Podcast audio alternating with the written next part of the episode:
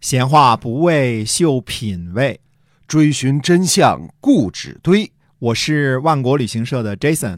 我是 AM 九三六的子飞。我们哥俩在新西兰跟您聊聊《史记》中的故事。各位听友，大家好，欢迎收听《史记》中的故事，是由新西兰万国旅行社的 Jason 为您讲的。那希望呢，您对我们的节目呢能够多多的支持，帮我们给我们分享，然后呢订阅。得，那我们还是接着讲《史记》中的故事啊。嗯好的嗯，战国时期呢，各个国家啊直接脱胎于春秋诸侯。陈、蔡、鲁、卫、郑、宋这些原来春秋时期的中原强国啊，代表的是旧时代的贵族邦国的一波。嗯，由于无法抵御来自东南西北逐步强大起来的这些邦国的武力震慑呀，就逐步衰弱缩小。郑国和陈国、蔡国呢，更是直接就灭亡了。这些老牌儿贵族邦国啊，经过了几百年的传承之后啊，无法改变春秋以来的惯性，啊嗯，惯性思维，嗯、适应这新兴的武力至上的世界。在他们的心目当中啊，春秋以来不灭祭祀的这个传统，似乎会永久的流传下去。嗯，确实很难接受，因为这鲁、陈、蔡、魏都是周初建立的诸侯。郑国虽然说晚一些，但也是在西周晚期就已经建立的邦国了。啊那这个宋国如果再加上之前殷商的传承，那香火都已经千年以上了哎啊，所以在他们这这些国家的心目中，恐怕这种制度会永永远远的继续下去。对的啊，嗯，几百年甚至上千年甚至更长的这个人类历史啊，其实这是非常漫长的时间啊，嗯嗯很难让人相信呢，几百年来的这种惯性呢，会在某一个时间点就轰然的崩塌了，变成另外的世界啊。嗯、就好像是我们有生之年看见这个新冠这个事儿似的， 好多事情都崩塌了，对吧？嗯嗯、但是，嗯、那个时候呢，恐怕是惯性的时间更长，几百年的惯性很难嗯对改变啊。那战国时期呢，是纯粹的武力第一、弱肉强食的世界，嗯或者强大生存，或者弱小灭亡，已经没有第三条路可选了啊、没有什么，呃，中立呀、这些路可选了。嗯呃，即便是战国七雄的诸侯国啊，也都是时时刻刻在面临着生存的危机啊、嗯更不要说中等这些小型的诸侯国了。对，那么造成这种改变的思想根源何在呢？为什么春秋以来的法则到了战国时期，呃，真的后来就根本上就全从根本上改了呢？嗯，说起来讽刺啊，其实造成这种改变的根本原因呢，嗯、恰恰是最早的时候来源于各个诸侯国呢对于周王室这个名义上的天下主宰的忽视和削弱。嗯各个诸侯邦国呀，在春秋初期就开始认为啊，周王室已经是落架的凤凰了。嗯，哦，各个诸侯国认为呢，他们对于周王室的承认啊和尊重呢，是一种施舍。嗯嗯，因为他们中的任何一个中等国家的实力啊，都已经远远超过了周王室实际控制的洛邑周边的那一小片土地的实力了。嗯如果是单打独斗啊，别说什么晋、楚、齐、秦这样的大国，啊就是。呃，郑、魏、陈、蔡、鲁、宋等等，任何一个中等国家都可以毫不费力的就把周王室给干掉。嗯嗯，但是各个邦国当中呢，没有一个采取这种野蛮的方式，因为周以来的教化呀，给各个邦国带来了文明，并不是单纯的征服和占有。嗯这就是西周以来啊，周的统治者提倡的以德治国的观念所起到的作用。哦什么叫？嗯，周老说厚德载物，嗯对吧？那就是为了达到长治久安的统治啊，呃，周王室呢，呃自周初以来呢，就释放出来的与人分利的这种善念。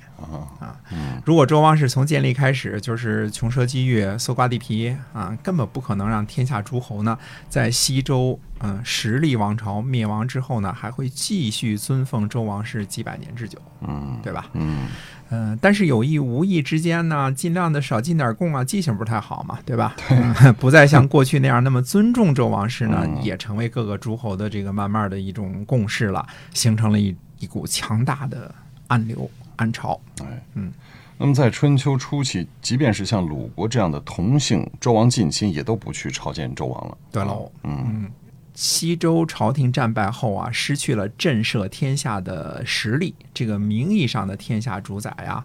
就类似一个君主立宪制下的君主一样，就满足于这个名义上的天下共主的名分，不会再去打任何武力征服的念头了。周王室呢，对于楚国在南方野蛮的扩张啊，没有丝毫的制约能力，除了拒绝承认楚国之外，什么都做做不了，也不敢做，对吧？嗯嗯同时呢，对于齐国、晋国、秦国的扩张呢，也就是睁只眼闭只眼，嗯啊、就是鲁国这样的中等国家呢，也是不停的向四周开战，抢夺土地和人民，对对吧？嗯齐桓公和管仲的出现呢，开创了霸主政治，产生了名义上的天王以及实权霸主之间呢，从里子和面子分治天下的局面。嗯这种虚实结合的政治体制啊，生命力非常强大。嗯甚至后世古今中外呢，也都有意无意之间呢拷贝了这一种方式。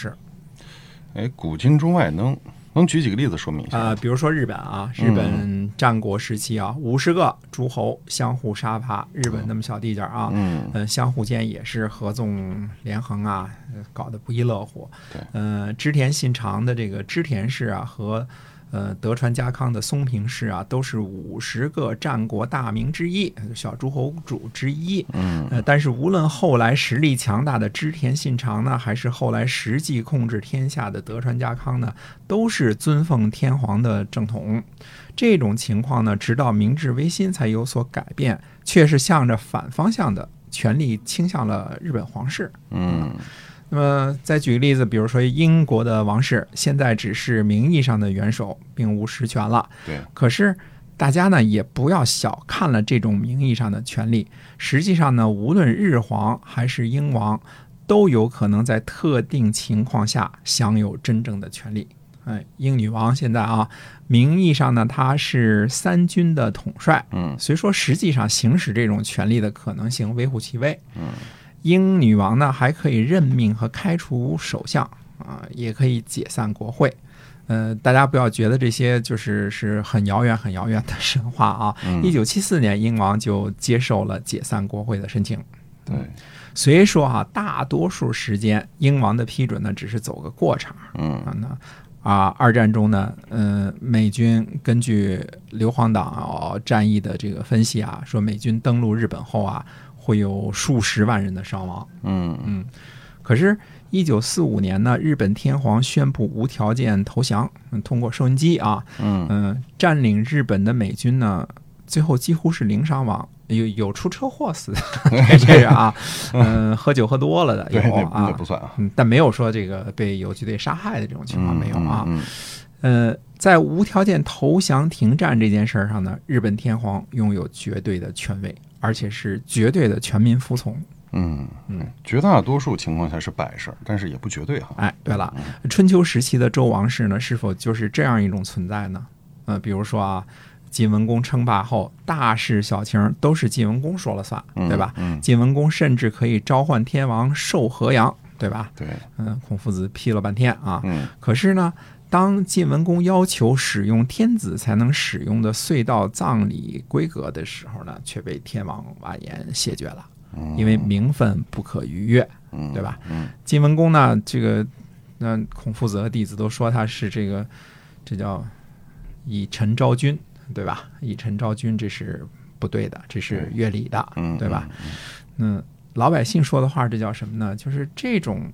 这种，这叫讲究，嗯？啊，讲究就是文明，不讲究就是就野野蛮蛮。嗯啊，你不是讲究人，你就是野蛮人啊，啊，对对对，这这简单说这么回事儿 就啊是。野哎蛮人。呃，春秋时期呢，另外一个政治特色是什么呢？是诸侯的君主啊被架空。哦，就是我们之前说的正在家门现象。是的，嗯哎，各国的国君都认为呢，世袭罔替这是永远的。看看惯性啊，历史的惯性是很强大的，因此呢，都不约而同的放弃了实权。嗯、发展到战国时期呢，我们就知道了，没有什么是永远的，只有变化是永远的。嗯对，最后，齐将末代君主被流放，晋国的末代君主被呃算是孤立吧，嗯嗯，扔在一个小孤城啊，呃，逼着迁走。这其实呢，就是最好的证明了。脱胎于晋国的韩赵魏与脱胎于齐国的田氏齐国啊，都深通其中的道理。嗯，都会死死的抓住军权。嗯嗯，秦国呢，在商鞅变法之后呢，更是变本加厉了，以法律的形式确认了军权至高无上啊，军权以及四君啊，太子，呃，那么这呢，就注定了战国时期呢，所有的争夺呢，都是君主国家之间的争夺。嗯，有了名义上的天子和周王室，天下反倒相对的平静。嗯、失去了这个名义上的至尊呢，反倒导致了群雄间的连年混战。嗯这感觉上像是《三国演义》中说的“天下合久必分，分久必合”似的。嗯哎，《三国演义义》第一句话啊，哦 对对天下大势，合久必分，分久必合”啊。嗯呃，这个被替代呢，未必是不好的；新的替代者呢，也未必是好的。嗯，老子说呢，嗯，福兮祸之所倚，祸兮福之所伏啊。现在天下群雄呢，都认为不变强就不能生存，这个时候呢，就产生了彼此不共戴天的这种想法，就触动了无限的战意。嗯，呃，在胜利才能生存的法则下呢，所有春秋以来的文明呢都在崩溃之中，而秦国呢，凭借其高屋建瓴的这个优势地理位置啊，变法后的强盛，六代国君的不懈努力，最终合并同类项，以强胜弱，兼并天下。那秦上六国的原因在在哪儿嗯啊？如果从西高东低的地势上来讲呢，这个叫做地理决定论，就是说这个高原的这个国家打低部的这个国家很容易啊。如果从商鞅变法强国的角度来讲呢，是政治决定论；如果从战争的角度来讲呢，是军事决定论。其实呢，呃，几方面都是有作用的。除了这三方面原因之外呢，还有什么社会啊、经济啊、外交啊各个方面，其实都是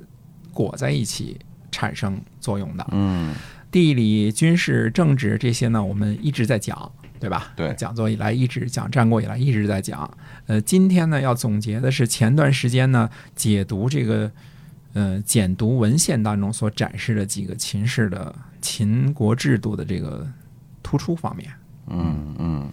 那有些什么就是说以前所忽略的吗？呃，我们从简读的这个解读当中呢，知道呢，第一点呢就是秦制的效率。嗯秦的法律刻薄严峻，可是正是这个严刑峻法呢，保证了秦的官僚体制高效运转，嗯解决了秦发动对外战争所急需的人力和物力，精细的数字化管理、官员考核制度、监察体制、严格的文档记录、严厉的连坐体制，呃，保证了秦帝国呢像机器一样高效运转。嗯，确实，这个目睹竹简的这个很多内容，让我们认识到这个秦国体系效率之高。嗯那么在物资极端匮乏那个年代，秦国几乎是做到了人尽其用，物尽其用，是吧？对的，嗯。那第二点呢，就是秦国呢抓住了战国时期的主要矛盾。战国时期呢，就是一个战争连年不断、不讲规则、不讲道义的年代，呃一切呢都要靠拳头决定。嗯呃，既然必须是武力解决，那就要抓住战争的两大决胜因素：粮食和战事。商鞅的改革呢，虽说是刻薄少恩、不讲人情，可是为秦国提供了充足的粮草和兵源，让秦国可以负担得起连年的对外战争，而没有因为兵源不足或者是粮草短缺而导致战争的失利。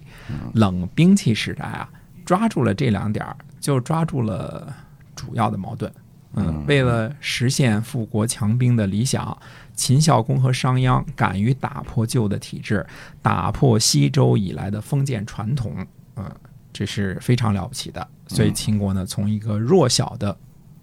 野蛮的国家一跃而成为天下的主宰。对。那么从商鞅变法到秦明六国，其他诸侯连个抄作业的都没有，是吧？嗯，所以说他们了不起嘛，嗯对吧？因为真正的做到冷酷无情、彻底的实用，也是需要勇气的。对嗯。第三点呢，就是秦的这个奖惩制度啊，深谙人性，嗯让抡锄头种地的农民在战场上做到冷酷杀戮、战不选种，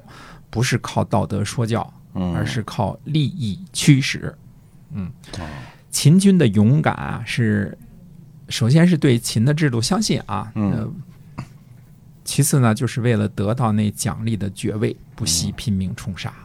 因为爵位每提高一个等级，对于普通老百姓来说，那就意味着多得一百亩地、九亩宅基地，呃，耕地的奴隶，呃，帮主耕地的牛马，甚至于不耕的待遇。呃，对于贵族来说呢，意味着保有既得的利益以及享受新的奖赏。啊，正是利益的驱使，让这些平时善良的农民和贵族啊，在战场上变成了冷酷的杀手。那按照这个简牍展示的，就是秦的官吏和爵位体制还是很清廉的，是吧？哎，秦国不否认官吏自私的人性啊，俸禄给的还是不错的。呃，但是连坐的惩罚也是相当严厉的。嗯嗯，秦的官吏呢，恐怕比后世历朝历代的官吏都更加的清廉和尽职。呃，这跟严刑峻法和高薪养廉，以及秦的官吏主要是贵族出身呢，恐怕都有关系。嗯那第四点呢，就是说秦的这个强制性徭戍制度以及从从重执法的这个制度啊，呃，为秦帝国呢提供了呃兵源以及修筑道路、城墙、种植粮食所需的人力。秦制呢，就好比是一个呃流水生产线，把战争和战备所需的人力呢，源源不动的。源源不断的提供给秦帝国，虽说徭戍制度呢并非秦国所独有，但是把很大比例的普通人呃变成强制苦役犯，秦国在这点儿上是非常独到的。嗯、要明白啊，当时呃这个对于这些个普通的老百姓啊，对于这些严刑峻法呢，他未必不赞成。嗯，那甚至可能认为说，呃，重判这些轻微犯罪的人、小偷什么的，可能是稳定社会治安所必须的。呃，这个呃，并不是说这种严刑峻法大家都痛恨，因为不轮到自个儿身上，谁也没有切身的这个这个经验啊、对。这样的话就容易产生歧视和偏见。那么国家所需要种地的、修渠、修路的、修城墙的，还有运输、军需的各种人力都被全面调动了啊。哎，所以秦胜六国呢，除了地理、政治、军事、外交等因素以外呢，是体制的胜利。嗯，这是这个话说的是应该是不过分的，嗯啊是这个体制体制好。呃，因为秦的这个耕战体制啊，更加实用，更加有效。那么总结的话呢，我们就不多说了啊。嗯嗯呃，下期节目呢，我们就罗列个流水账，盘点一下战国到秦统一一些重大的历史节点。之后呢，呃，再讲秦统一之后的秦以及秦始皇其人。嗯嗯、呃因为讲完了这个短命的秦朝之后啊，我们还要总结呢。呃，这样一个高效实用的体制，为什么在统一十几年之后就土崩瓦解了，就迅速崩塌了呢？哎，那个是更多的需要总结的地方。嗯嗯、那我们还是下回再见。好的，感谢大家的收听。嗯，是由新西兰万国旅行社的 Jason 为您讲的《史记》中的故事。我们下期节目再会。再会。